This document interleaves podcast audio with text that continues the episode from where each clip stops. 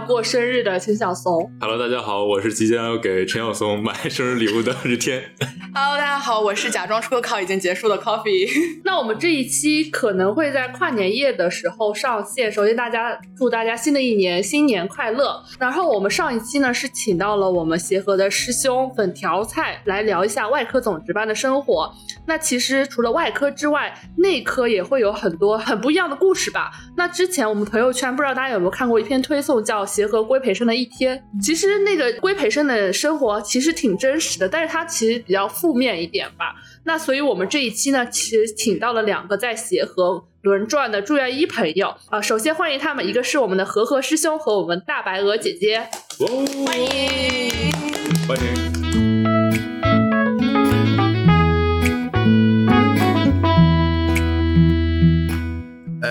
好，我是最近在努力减肥的和和。呃，大家好，我是为了能跟 Coffee 夜跑而放弃了冬眠的大白鹅。好的，我好开心啊！你给他配音了，你知道鹅鹅鹅鹅，已经上对不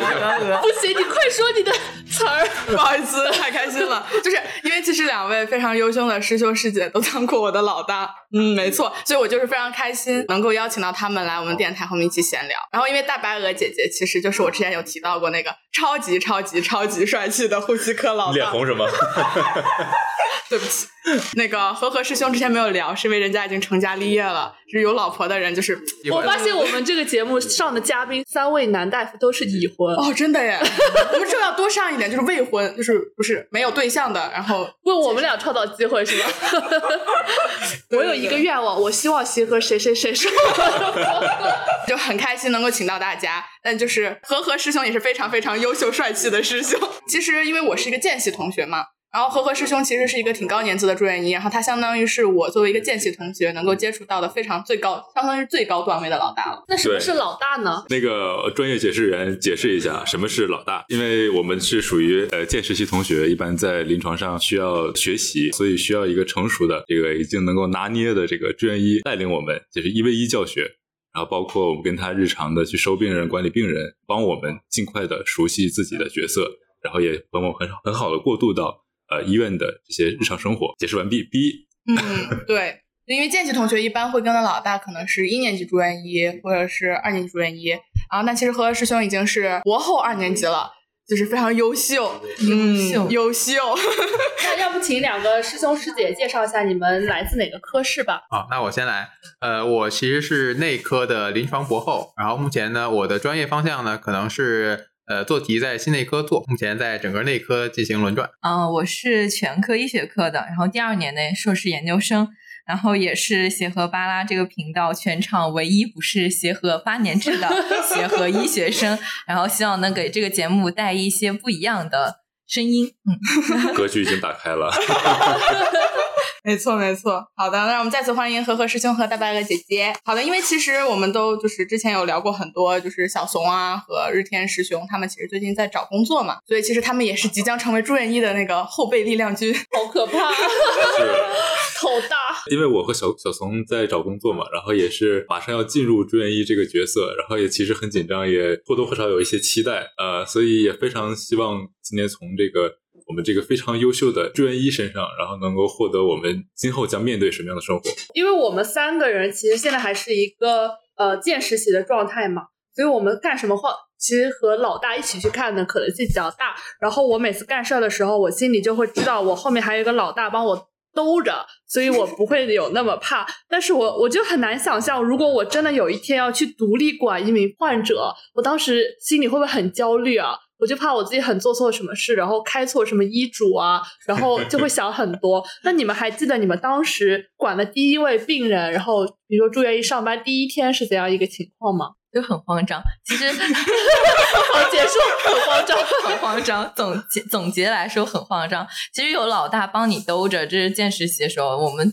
当了住院医之后，其实还是有领导帮忙兜着。然后我就记得我其实第一个管的病人。刚开始来的时候，大家觉得他挺好的，结果做完一个超声之后，发现是心内膜长了那个赘生物。然后当时领导说，这个东西啊，可能稍微甩一甩，它就掉下来。就可能甩到脑子里，他就掉到脑子里，他就脑梗了。哦所以说你要去跟病人谈一下他的病情，其实就是要告知病重的一个过程。结果我一上来过去说的时候，就没有跟他循序渐进，一上来就是告知了病重这件事情，然后其次就是充分的共情，结果。病人，我跟病人讲着讲着，然后我自己讲哭了，然后我就我就灰溜溜的跑到办公室，然后我的主治大夫就跑过去，在病人又重新讲了一遍，大概就是这个慌张的过程。那确实，这个第一次就第一第一个管病人就管到这么重的病人，我觉得还是还是很有挑战性的。但是我其实已经不太记得我第一个管的病人是什么，因为我因为因为我一开始就是在在心内科自己的科里轮转嘛，而且收到的都是常规病房，都是一些平平无奇的冠心病。对，所以就是 因为见实习的时候在心内科也也也经过了充分的锻炼，所以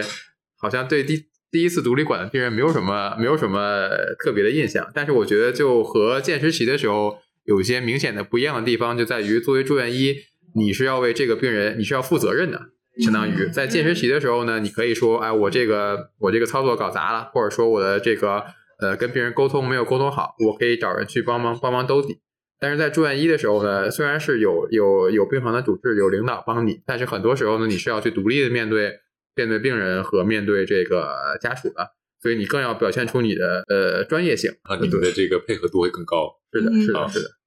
但我觉得就是刚开始当住院医的时候，难免就是看起来很稚嫩啊，而且我们都长得太嫩了。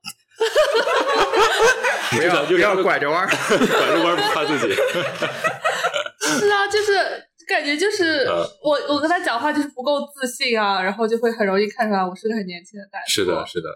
包括现在，可能我我有时候去跟患者讲话，还会有一些磕绊啊，就是他觉得，哎，你怎么自己话词儿还不是不溜呢？对，然后而且是问题是患者会有一些问题，我其实回答不上来，对，然后我也不知道。如果我说我不知道，你是不可以说不知道这三个字儿，会不会让他觉得你不专业？对，但是你不是一定要当时就一定要回答他这个问题，嗯就被他带到他的那个情境下去。那有的时候，其实被患者带着走，就是本身就是一种稚嫩的表现。嗯，对，因为这个就有一些沟通技巧的问题，就是呃特别是像像刚才说在你在交代病情、在谈话的时候，就一定要以你为主，就是说你要有一个主线，病人的家属或者病人有有有疑问，或者说要想打岔，你可以把话题不动声色的转回来。就像这个这个问题，其实可以类比你在考书和考的时候，或者在在面试的时候遇到了一些遇到了这个面试官问了你一些你不会的问题，那这会儿怎么办？你总不能说我不知道，那就记记了。那这个时候，你就要努力的把话题转向一些你知道的问题。对，你要去，你要这个问题解决不了，我们可以把它转换成一些别的问题去考虑，去去说。对，你要你要保持在你自己的这条线上，这样才嗯不会被带歪。另外，嗯另外一个就是，呃，有些有些病人问的问题你确实不知道，比如说他觉得，呃，他问你这个病这个病诊断是什么呀，或者说我们的治疗的方案有什么呀，你不知道，对吧？这个时候呢，呃，很重要一点就是说，你要学会这个打太极。我们比如说，比如说这个病人话又不能播了。这个病不是啊，这个 这个这个这个不光是不光是一个话术，这更多的也是对病人负责嘛，嗯对吧？就是我们我们不知道这个病的诊断是什么，为什么呢？因为我们还没有对他的病情进行充分的了解，嗯，对吧？我们还有很多检查没有完善，对对吧？如果一眼就看出来这个病是什么呢，那我们也也就不需要来来来医院住院了。嗯嗯对？吧？那治疗呢？这个问题当然是要先明确了诊断之后，我们不同的治疗呢，还有不同的这个治疗的疗效和它的副作用，我们也是需要权衡利弊之后才能得出决定。所以我们可以，就你不是所有的问题都要回答，对吧？我们可以先这个呃，我们叫完善了评估之后，再去给病人一个合理的这个这个解释。专业上线了。专业上线了，真的学到了，可是我学的有点晚，我又在出科考上面。对，考试的时候经常是这样的。对，遇到一些不会的题怎么办？就就打太极强行强行强行解说一波。对，真的打一套太极。那要不大白鹅师姐跟我们说一下，你比如说住院医一天大约几点钟上班啊？这样一个每天的日常。嗯，我一般是在七点半之前到达病房，然后开始捋一下自己所有的病人的一个化验单，嗯，然后呢可能会还有三测单，然后再给每一个病人，再到每一个病人的床旁去了解一下昨天晚上发生了什么样的情况，然后大概在七点四十五的时候，我们就会开始一个早交班，然后正开始正常的一天的一个整个的工作流程，然后到后面的一个查房，然后再到一天整呃干一些稀稀碎碎的事情，一直到下班。其实当时我在内科的时候感受很深，就是其实一天都在忙，就是 停不下来。对，就是其实你细我我细想想，其实我当时我在干嘛？我一直在跟我老大收病人、管病人，然后再看检查单，然后不知不觉时间就过去了。对，嗯啊，所以感觉在病房每天就周一到周五，怎么突然发现哎又到周五了？对我感觉特别的明显，就是进了间隙之后，时间过得飞快。对，就刚刚还在焦虑，啊，周一要上班了，然后就开始变得快乐，要来周末了，就是这种感觉。是的，就是如果如果就是正规的流程来说，应该是交班完之后我们查房，查完房的话，因每个科室的这个呃领导的查房的速度决定什么时候能结束。查完房之后，一般上午要干的工作呢就是开医嘱。对，因为因为病人的很多长期和这个临时的医嘱是需要在就是在查完房之后，我们决定了病人下一步的计划，我们要去开医嘱，不管是开检查还是说比如说开一些药啊什么的，需要提前的开好。对，然后呃到了下午的时候，这是上午，上午一般看完医嘱也就差不多了。对，然后下午的话呢，主要的工作其实应该是写病历和收病人，因为病人常规住院的病人的话，他的病程是需要完成的，需要隔几天写一次病程。另外呢，你的新病人你需要去去进行完整的问诊、查体、写入院的病历、写这个手术病程，然后之后是晚交班。当然，这是一个标准的流程。但是呢，呃，内科有很多这个呃很多事情需要，就像就像大家如果看过那个会卫生那天的话，就知道有很多工作都是需要住院医去亲自去跑 或者去带。比如说病人要做检查，对，呃，如果在路上的话，可能如果考虑有转运风险的话，是需要有这个大夫去带带着做检查的。呃，有些时候呢，你可能呃之前写的病历出了一些问题，那你要去去病案科。对，还有一些，比如说你可能要去检科去找这个对相应的老师去问检查结果。对，所以就很多时候都是在在不是在出外勤，就是在出外勤的路上。就就就感觉我我以前老说我就是一个呃小妹，就是一个高级的外勤，然后我把每次老大叫我出去跑腿的经历说我要出去放风了，我要去门诊楼走一走，然后就还还其实还挺快乐的，感觉就对，是的，我也我也经常在这个 上班的时候出去摸摸鱼，出去遛遛狗。特别是遇到那种查房比较久，这句这句这句不能播。低调。被逼了。那除了这个白天的工作之外，还有一个呃住院医很重要的一个工作就是值班。嗯那像我们见实习的时候，我们值班都是呃见习没有，实习的时候都是跟着老大一起值班。那如果是住院医需要独立值班，那你们当时记得独立值班的考试的时候，因为你独立值班需要通过一个考试嘛，你还记得当时考试考了些什么内容吗？你这已经为将来的自己做好打算了吗？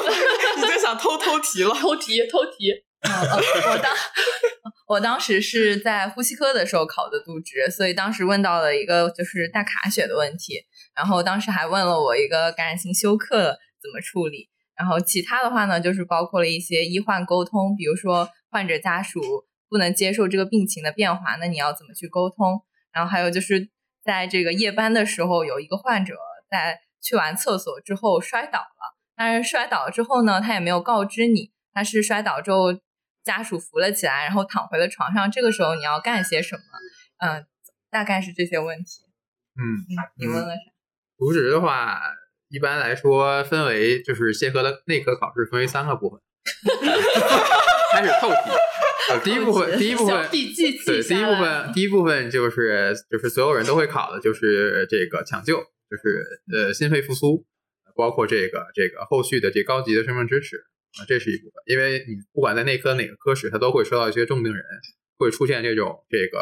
呃呼吸或者循环不稳定的情况，需要紧急抢救的，这是第一个。第二个呢，就是说呃针对一些病人的这个情况，呃晚上值班可能会出现的情况，比如说病人有胸痛。或者说病人有腹痛，或者说病人有呼吸困难等等这些，呃，可能相对你说病人这个晚上身上长了个疖子，这一般问题不大。对，但如果是胸痛或者说腹痛的话，这种晚上可能会演变成紧急情况的这种事态，呃，应该如何去处理？第三部分呢，就是刚才这个白鹅说的这个呃医患沟通的问题，就会有一些，特别是这个独立值班就只有你一个人在的话，有一些不是你管床的病人或者说家属，他们有一些。关于病情的疑问啊，或者说有一些这个夜间病情变化需要沟通的情况，你应该是如何处理？那一般就是这三。我没有渎职的经验，但是我有第一次更职的经验，因为我觉得我第一次更职超级紧张，我就怕晚上会不会不停的把我叫起来，我就就其实也没有睡很久，我就怕师姐干什么要把我叫起来，我就老在那里躺着等着我，等着电话响的那种感觉。那你们第一次渎职的时候，当时晚上还平稳吗？我第一次读诗好像还挺平稳，你是不是没有印象？平稳到没有印象。因为因为因为第一我我第一个科在心内科嘛，在心内科考的读诗，心内科的病人其实晚上最担心的就是说，呃，很多都是冠心病的病人，担心他就是会犯犯心绞痛啊，猝死倒不至于，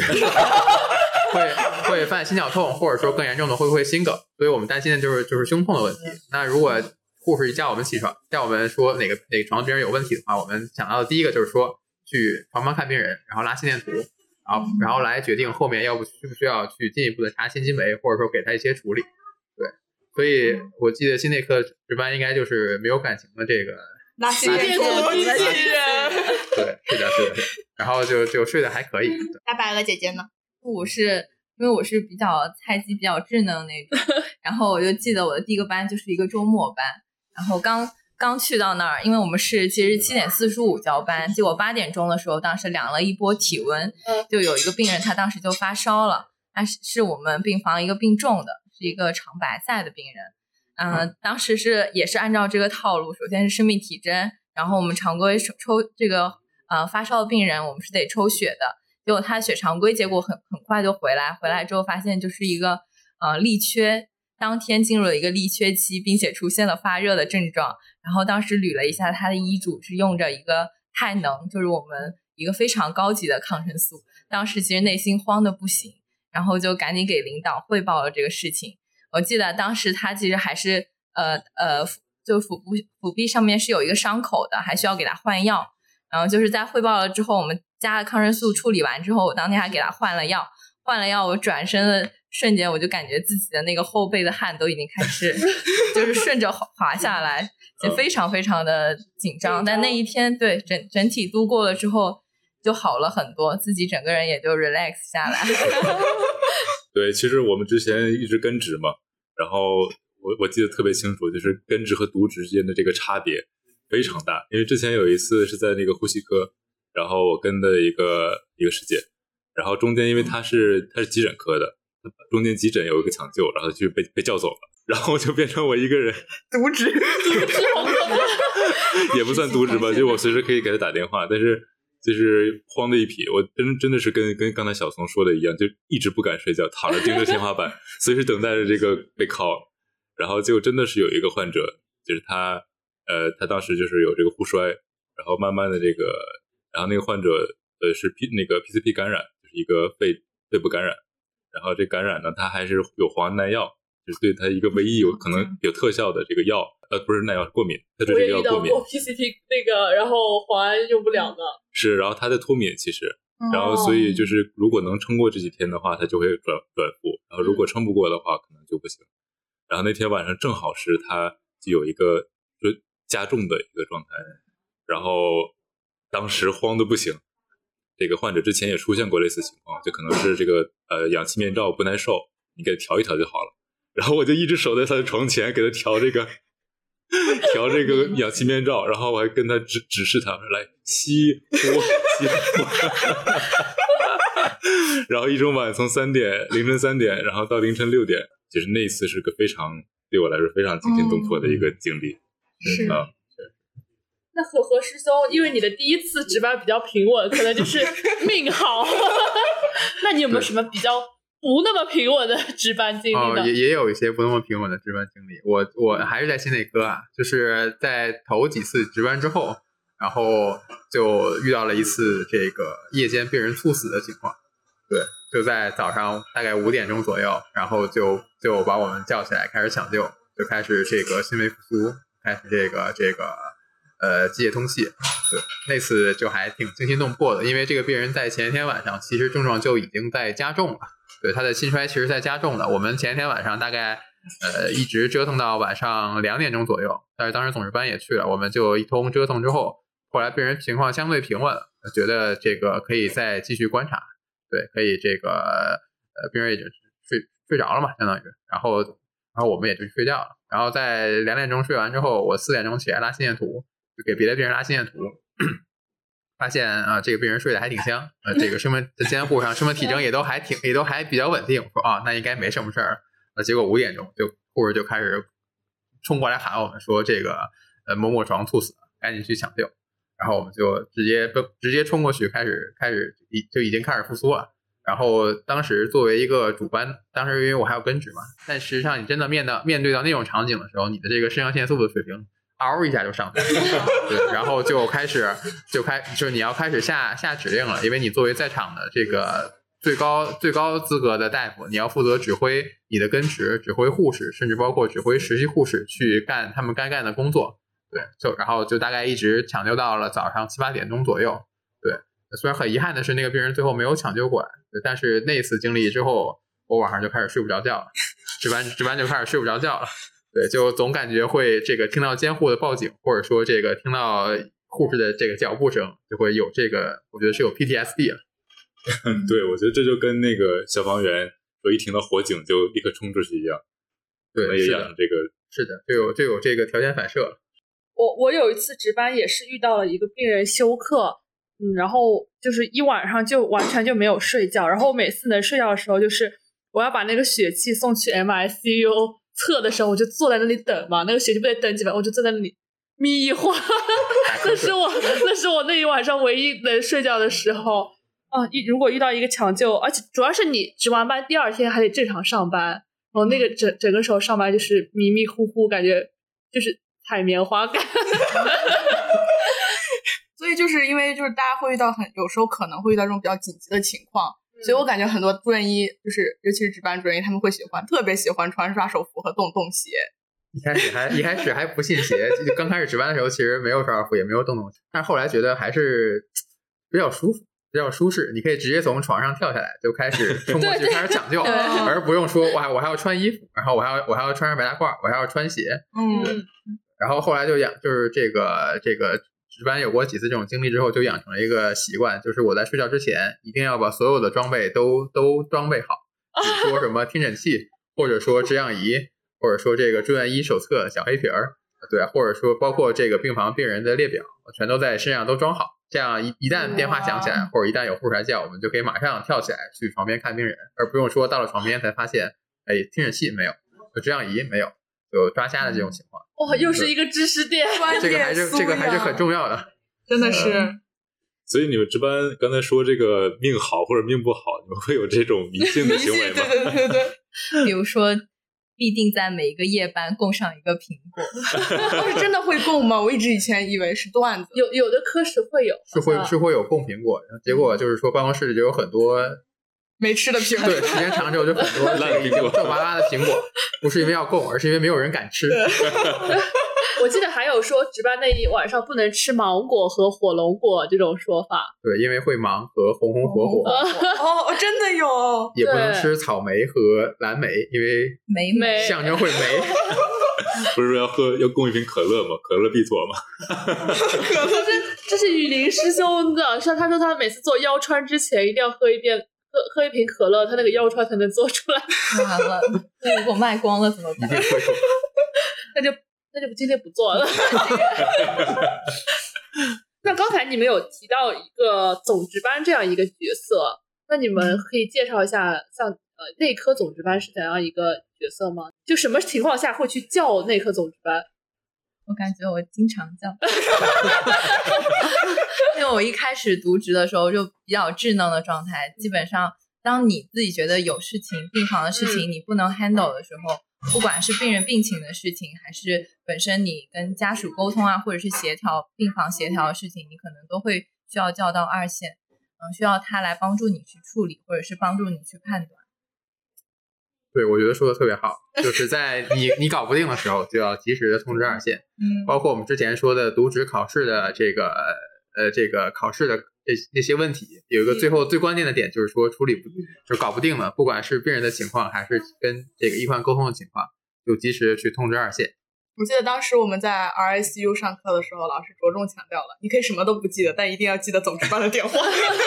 这 是要刻在基因里的一个数字。嗯呃因为我知道，就是之前因为我都跟了师兄和师姐，我之前都跟他们都是我的老大过嘛。然后呃，之前的话，大白鹅姐姐在急诊待过很长一段时间，然后和和师兄也在就是 CCU 轮转过。哦，现在先请这个 解释专员上线解释一下 CU 到底是什么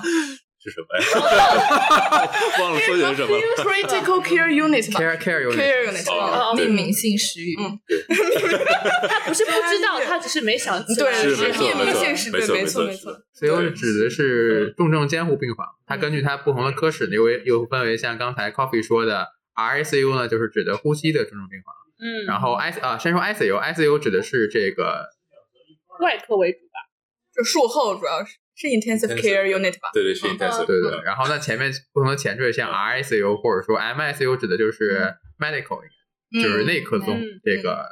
呃重症病房，SICU 呢指的就是 surgery surgery surgery，那就是外科的重症监护病房等等。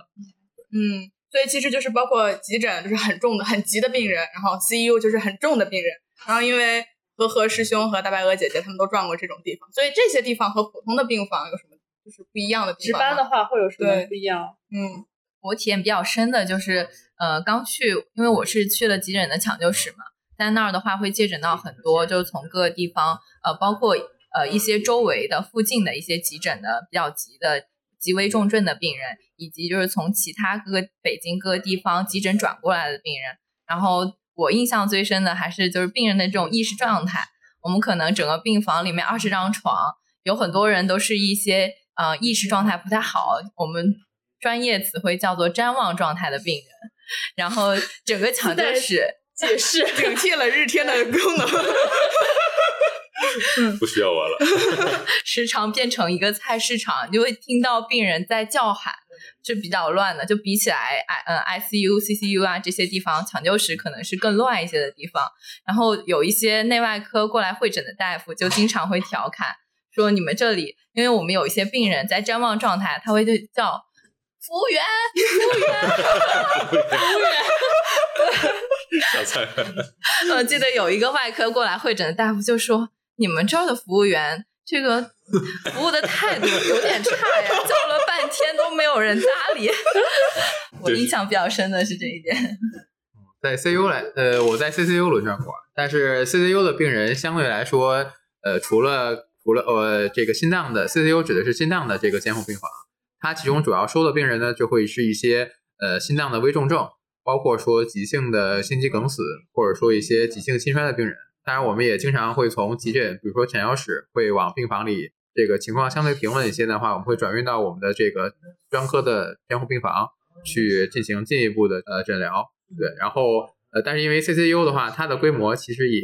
不大。对，我们也日常的话，就是这种 CU 一般是指轮班的，是轮班的制度，就是不是说我们呃某一些人管呃每个人负责几张病床，然后负责这个病人一直负责到底。我们是轮班的，就比如说会分为这个呃白班，然后夜班，然后下夜班，或者有的科室呢又会分为白夜下休，它可能还有天休班。对，然后那白班的话，你可能要处理白天所病房里所有病人的情况。这个这个病人，比如说他做完这个介入的手术回来了，你可能要去接病人，对吧？然后如果病人这个术后出现一些情况，比如说术后多久要复查心电图，或者说要去复查心肌酶，你可能到时候去给病人抽血。对，另外呢，就是会有一些新入新入院的病人或者叫新入室的病人，你要去负责去接诊这个病人。比如说有这个急诊这个心梗的病人，病人可能直接入到了 CCU 里来，或者说一些急性心衰的病人，那你要跟相应的大夫去交班，包括这个修改医嘱啊、写病历啊等等常规的工作。对，然后那夜班呢，主要干的工作呃其实跟白班差不多。这个 CEO 里面基本上不分白班，对对，不分昼夜，对，这个是二十四小时都都一样的工作节奏。嗯那夜班的话，可能就是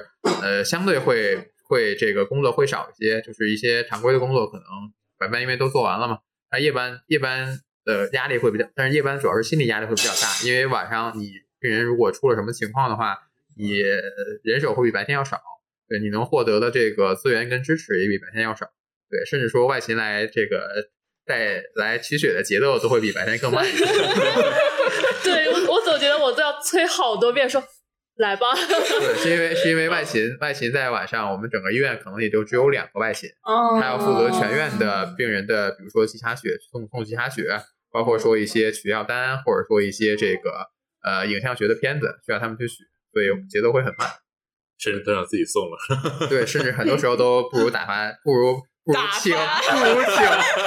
不如请小弟小妹们去去去出动。是的，只有，你这个播出来可能会 会被骂。我但是外勤确实也都很辛苦，这也这也可以理解。是那你们是怎么？因为要值夜班嘛，夜班的话怎么保持清醒呢？还是说紧张的就已经很清醒了？靠着上线一般一般睡觉啊，啊，这个不能不是这个这 刚不还说睡不着吗？怎么就又睡了？不是这个时间长了就就处理的情况多了，你心里有数啊。啊，你在一般是你在你在睡觉之前就可能要预想到，特别是对一些危重病人，你要预想提前预想到他们的情况，你可能要预料到病人今天晚上会出什么事儿，对，然后如果出什么事儿，你要有什么处理的预案，大概要有一个心里要有一个底儿。这样，比如说护士叫你说几床有问题，你就大概知道这病人可能是个什么情况，然后你就按照你既定的预案去执行就可以了。像在 CU 或者急诊可能会更更忙乱一些啊，比如说经常要给病人这个什么呃除除颤啊或者复育啊之类的。对，在 CU 来说，相对来说，这个这个你要对这个事情有一个有一个清楚的认识。那在 CCU 变除颤的话，那病人都已经哦，所以是住院医自己做是吗？对，如果如果要要复律或者要除颤的话，哦很多时候都是自己做。对我感觉一般放那个医疗剧什么，都都会放这种除颤的场景。你看，这样让我攻一下。懂 解释专员，啊，对，除颤就是这个我们在抢救过程中会做的一个操作，就是当患者出现这个心脏骤停或者是所谓无脉呃无脉室速室速和室的时候，颤的时候，对，然后会会会用这个电击板，就是在在电视剧里面看到那种电击板，然后给他这个用电流除颤，然后就会比如听着很帅那种 clear，然后就是大家都闪开对对闪开，然后就咣，然后患者就回来了，很很神奇。嗯，对，因为啊电视剧里老有那种急诊室的故事，是有这么一，对对对对，对，然后就会有一些看起来很很酷炫很酷炫的场景，什么坐在那个床上，然后看那里按按按 心按压这些对。那你们有没有遇遇到过什么惊心动魄的抢救的事情？我在在急诊的时候，我就是在我刚开始去熟悉环境，还没有正式加入工作的时候，然后就有一次是我刚进了抢救室之后，发现有一个病人就是这么被推着进来的，然后进来的时候他就是已经在按的这个状态了，然后场面一度非常的混乱，然后我作为一个只是刚开始来熟悉环境参观的医师，也加入了他们这个按压的这个团队中，嗯因为其实是需要大家轮流来来按的，就需要有一个对这个复苏的这个过程，就除了电除颤之外，其实除颤完了之后，我们仍然是要呃进行一个按压的。然后这个过程中其实是会有力的，嗯，就是刚刚说的，可能他来这个呃指导指导对对指导我们整个的这个过程，嗯，然后我也是在第一天去的过程中，这个刚开始去，然后就就被按上阵。但是像急诊的话，它其实是有那个 Lucas，嗯，就是后面的话，如果说呃大家发卢克斯是卢谁克？斯卢克斯应该是我也不知道卢克斯是真的，这个我是真不知道。我来尝试解释一下，卢克斯应该就是那个机械按压的，对对，就是它可以代替人工的工作。哦因为我们在复苏的时候，实际上你基本上就算是壮汉去按大概两三个回合，基本上也就动作就会变形，按压的这个强度就会不到，对，就起不到复苏的效果。所以一定到时候要要轮着班儿去，这个如果人手足够的话，一定要轮班的去复苏，包括说可以用更先进的这种。呃，机械的这个代替人工的去按压的这种方式，原来它叫 Lucas 呀，就像那个外科手术叫达芬奇。达芬奇，我想到我之前看，就是你知道那个血压啊，不是那个体温计嘛，护士老师有一个，甩 甩的那个，就我我我印象里还是我们这手手动这么甩，他们原来有一个像离小的离离心机一样，然后就可以甩那个体温计，哦然后我觉得好神奇啊！非常的智能。还是有些科技进步的。进步，对科技改变可。它就是又可以调整它的那个频率，也可以调整它按压的深度。哦所以说，比起来，呃，我们的人工肯定是要好一些。但是，当你就是比如说有一个病人在你面前出现了这种呼吸心跳骤停的时候，你当下的一个判断和这个十秒钟之内的一个判断还是很重要的。所以刚开始那段时间还是人压的。对，哦，对，之前就印象特别深刻，就是也是一个刚就是呃就揣过来的病人，然后呃就可以接可以接刚才那个大白的那个梗，就是他会也会有一个短暂的那个就是怎么说瞻望，嗯他还还没缓没缓没反过反应过来自己到底经历了什么。然后当时有一个老太太，她她是其实是一个很有名的教授，嗯，然后但是她经历过那个就是那个动乱时代，动乱时期，然后当时她刚醒过来的时候，就是因为怕她自己乱动，拔那个拔管子什么的，嗯，然后就给她绑绑住，绑绑束缚对，给她束缚一下。然后起来的时候，因为当时正好我这个脚坏了，然后我也拄个拐 然后当时他就是看见我进来，然后他就刚开始对于那种护士都非常的不信任，就他觉得我是不是被被迫害了，关起来了对，被关起来了，嗯因为他有过那个经历，然后还在瞻望时期，然后 就每个人都不让接近，就让我接近，然后偷因为你拄了个拐因为我拄了个拐，然后我一接近就对把我偷偷的拉过来说，哎，小伙子。你也是被你也被迫害了。你是不是也是被迫害的？就跟他达成了共情。对，就说到抢救，其实病房里也会有一些抢救嘛。然后我作为一个见实习同学，我当时就不知道要干什么，因为有会有一群人围过去，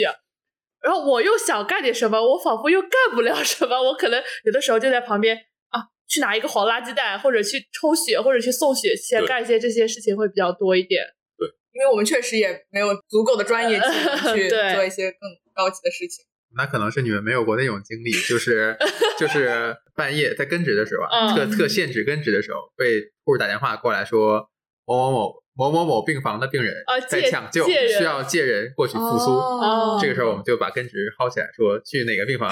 去这个帮忙抢救。对，嗯我倒是有过，之前是，但是是送送病人送到急诊做那个白血窗口，嗯本身可能是一种什么肿瘤，嗯，然后那个病房特别就在老楼的一个很角落的病房，啊，被呼吸二，普洱啊，然后我还找不着。然后大半夜，大半夜我就在 迷宫，大半夜我就在老楼的那个老楼是我们一个就是比呃使用时间比较长的一个楼应，该是一开始的对最。最最开始开始的那那个状态，所以一到晚上的时候，尤其没有人的时候，就特别像穿越那个就是鬼屋的那个状态，有些阴森。有些阴森。然后我就在那种阴森的这个小各个小屋里穿梭，我在找胡二。哇，就是 只有那一个电梯才能上去，好像。我我记得当时呃，那个渎职考试会不会有那种问题问你说你怎么分配这个病房的人员去帮你完成这一次？对对对，我就知道该叫总值班。记住总值班电话。足够了，足够了。足够足够。足够了。好想知道总值班第一次当总值班那天晚上 会不会更紧张？被我要接到什么电话？我的手机怎么怎么怎么样？总值班们也会有他们的，也会有他们的预案。他们呃据我所知啊，他们会、会比如说会提前看一下各科里面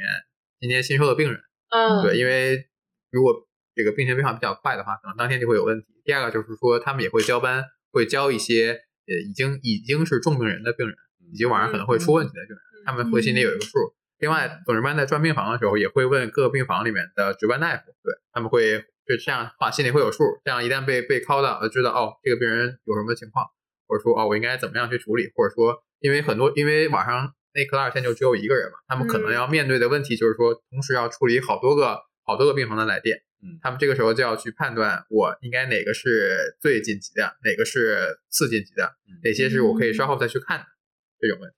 嗯对，所以对，其实住院医就是在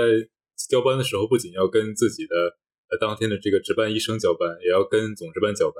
所以说起交班，我很很解释下什么叫交班？我是想问解，我解释不了，所以我想问这个，比如说住院医交班的时候，就是会有什么呃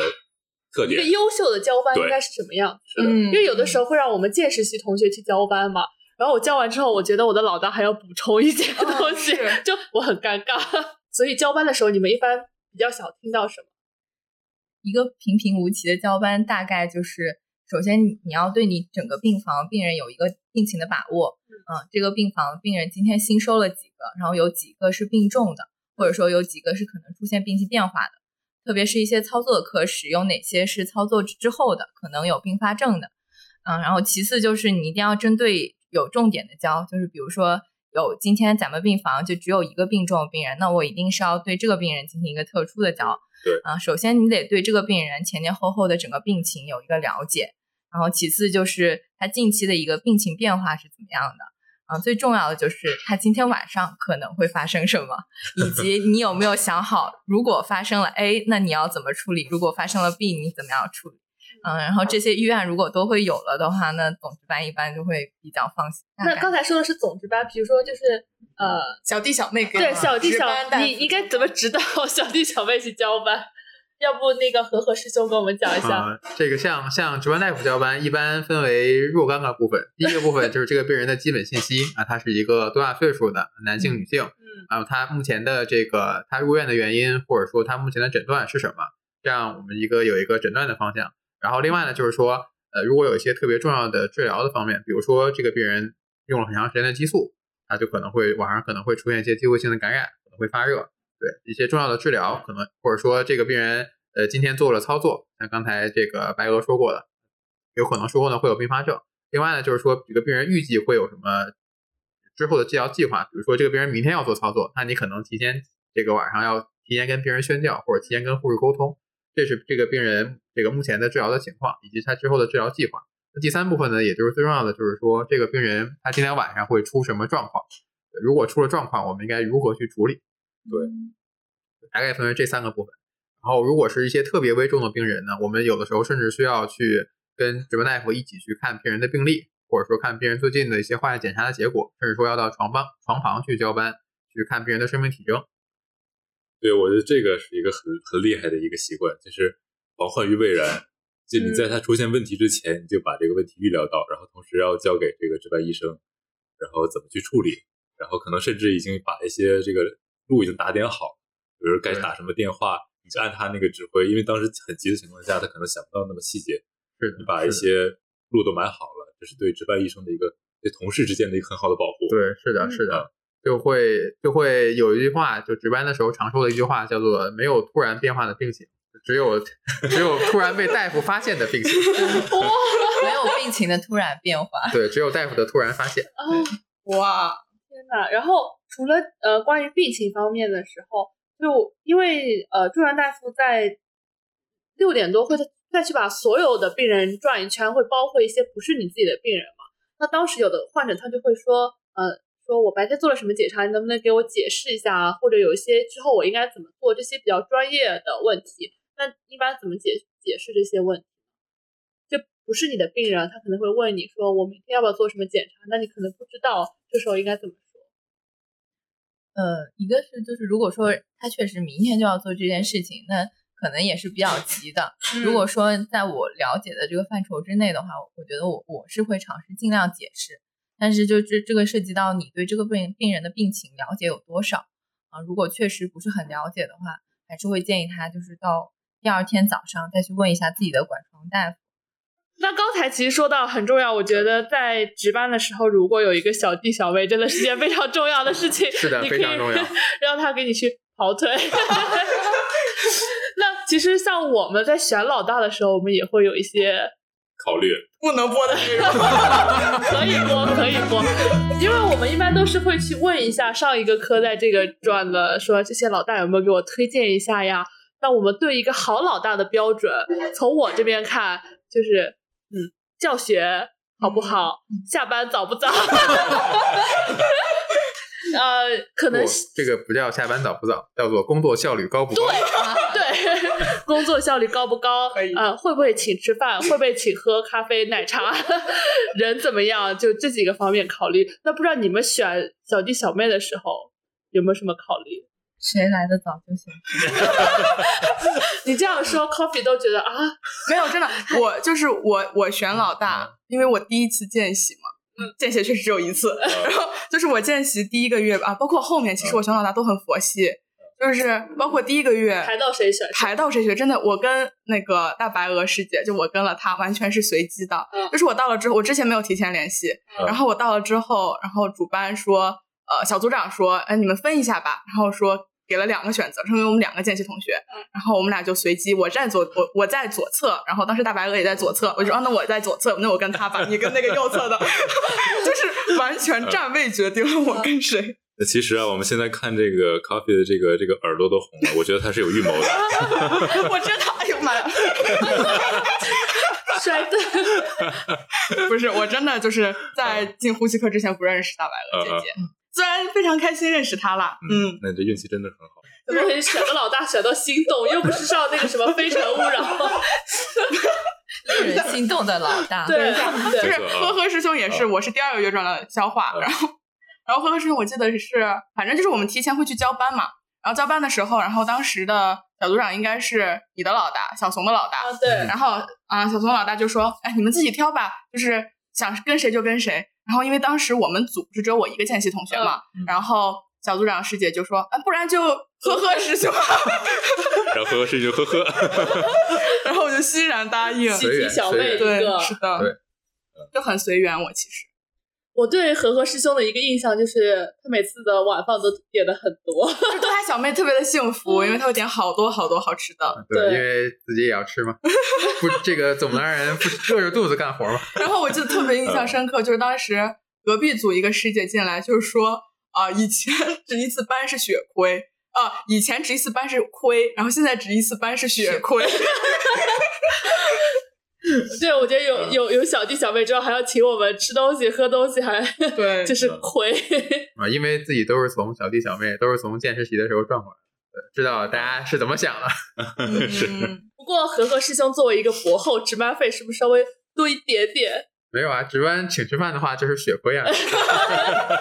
值班费都是一样的。对，因为我们的夜班费都是一样的。好的好的，那其他以以后的老大知道你们该怎么做了是吧？那你那你们从老大的角度说一下，你们比较希望你们的小弟小妹、嗯怎么做好一个小弟小妹？怎么成为一个优秀的小弟小妹？自我修养。少吃点，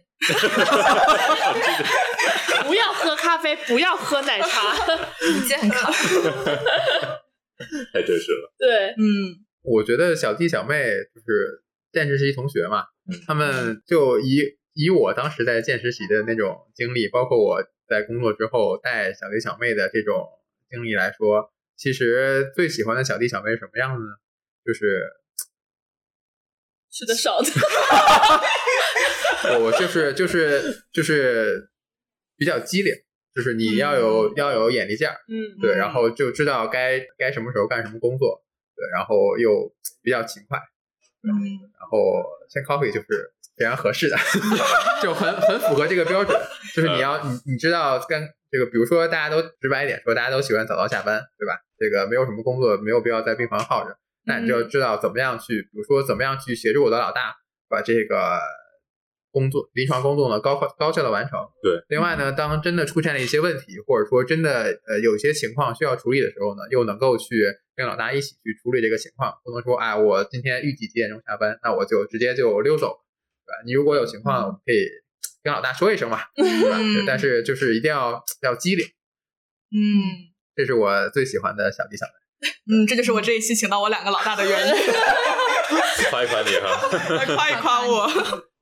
欢迎以后报那个和和师兄和大白鹅师姐的那个。其实我不应该叫大白鹅，叫师姐对，因为啊。她是你师妹是，师妹。她是我师姐。没关系，我们就都是统一而论啊。对我我说一下我对他们的印象，因为我跟大白鹅师妹吧，是在呼吸科的时候，当时你看你也脸红了。不是，你知道呼吸科的那个办公桌是个大长桌，然后就一批为二嘛，然后我们不在一个组。他们在那个领导组，我们在我们这个领导组，而我们俩的位置呢，都是领导组旁边的那个位置，就是就跟你们知道小学那种不乖的孩子会坐在讲台旁边的那种 VIP 位置，然后我们俩都是那个 VIP 位置，然后我每次查房的时候就往对面看，就看到了特别特别白的一个，真的，真的皮肤很好。然后后来有一次值班的时候，我就问大白鹅师妹，我说你是哪里人？然后我发现我们是都是江苏人。哎呀，不得不说，江苏人的皮肤真的很好，没错没错，小熊的皮肤也超好。不然为什么要当皮肤科大夫呢？而且我要爆料，就是有一次我们正在查房，然后我坐在大白鹅姐姐后面，啊然后小松突然给我发私信说啊，一抬头看到你老大赏心悦目。然后还有一次就是他当时值班跟值，然后因为啊不是抽血吧，第二天要抽血，啊然后就要问大白鹅姐姐明天有多少血要来抽，然后就加了大白鹅姐姐的微信。然后那天晚上非常开心的来问我说：“我终于加到他微信了。这下这下对小妹特工了。对和和师兄的印象就是说话真的太太快了。你们现在听到的已经是他放慢了速度。我一开始以为他是北京人，他那种儿化音特别特别重，后来发现你不是北京人我，不是北京人，你是哪里人？我是山东人，那你用你平时跟我们说话的那个速度再说一下。我是山东人。没有，因为就是谦虚一点的解释呢，就是因为这个大脑运转太快，语速跟不上，所以只能尽可能的一点五倍速。是我们后期的减减慢一点啊。”因为我当时跟这个呵呵师兄的时候，我刚开始特别不适应，因为他说话特别的快。然嗯，后我第一次就是我刚开刚开始跟师兄的时候，就属于他说一遍我要反应三秒钟，然后而且还有一半听不懂，我就不好意思问他师兄你刚说什么，能再说一遍？然后就开始自我消化他的语速以及每个连词的习惯。然后在三天之后，我终于摸清了套路，然后开始能跟得上师兄的语速了，真的。嗯，师兄真的语速特别快，但真的师兄效率特别高。我感觉我每天都是我们组下班最早的同学。不要这么说，这段不能说。完了以后，那个和和师兄会成为就是老大榜的热门，对热门第一 Top one。top one，对对而且师兄非常的带教，当时教了我很多东西。对。其实我们有还是很很希望有一个很教学的老大，但是其实老大平时真的很忙，对，所以我就会特别感激他们，我觉得他们已经好忙好忙了，还会给我讲知识点，我觉对得太优秀了。太优秀这这个过程就是相互的。就当当当你的小弟小妹，或者你当小弟小妹的时候，你有这种嗯临床的热情，然后你抛出问题的时候，其实就是一个就是互相启发的一个过程。有的时候，你对于病人你自己管的病人的病情的理解，其实未必是呃足够的深刻，可能带着一些你自己的偏见。当当他给你提出来一些问题的时候，其实这个时候是也会启发到你自己的。嗯，那本一期关于住院医的这个，那我们就聊到这里。因为这一期节目播出的时候，可能就是呃二零二一年的年末，或者是二零二二年，那大家可以先立的立立 flag 小从先，不然 啊！不要让我先想一下，天吧，天吧。呃是，flag，你你先说一下你二零二一年的 flag 哦不，你先说一下你二零二一年的最大的哦就是成果、二零二一年，或者完成的事情。嗯，对，可能是昨天微信发给我的。对，因为这一年我们都在准备这个，呃，在在实习之余，然后在准备找工作，然后我觉得成绩最大的就是把自己成功的训练成一个，呃，还算比较体面的职场人，打工人，打工人。二零二二年，我希望成为一个像这个和和师兄还有大白鹅的一样的这个优秀的志愿医，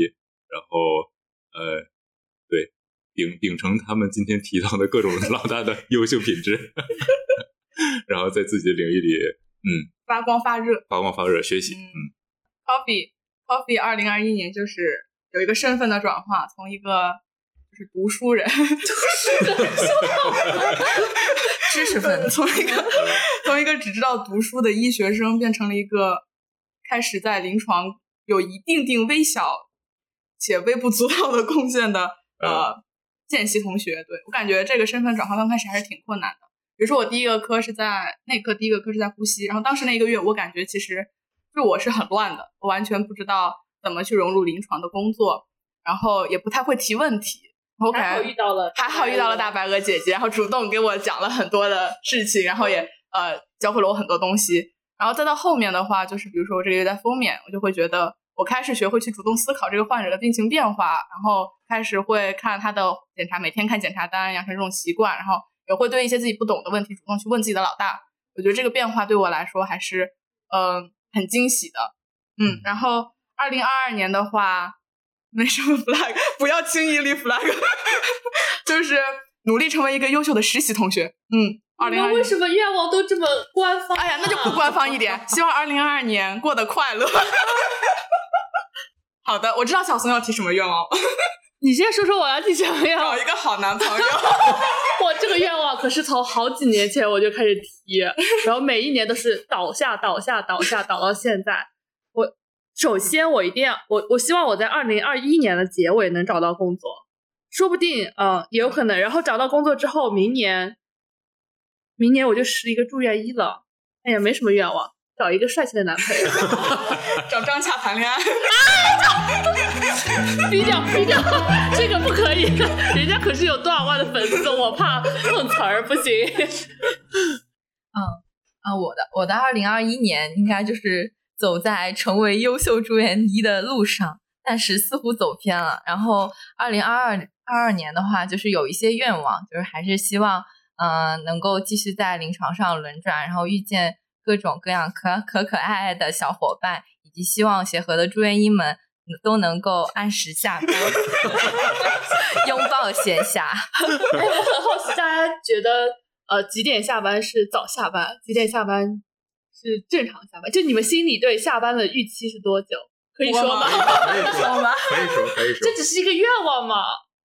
六点你说保守了，我觉得五五点钟算早下班，然后六点钟算正常下班。嗯，对，然后七点钟、八点钟也是正常范围内。可以可以接受，可以接受。十点嗯，我我正常范围上限。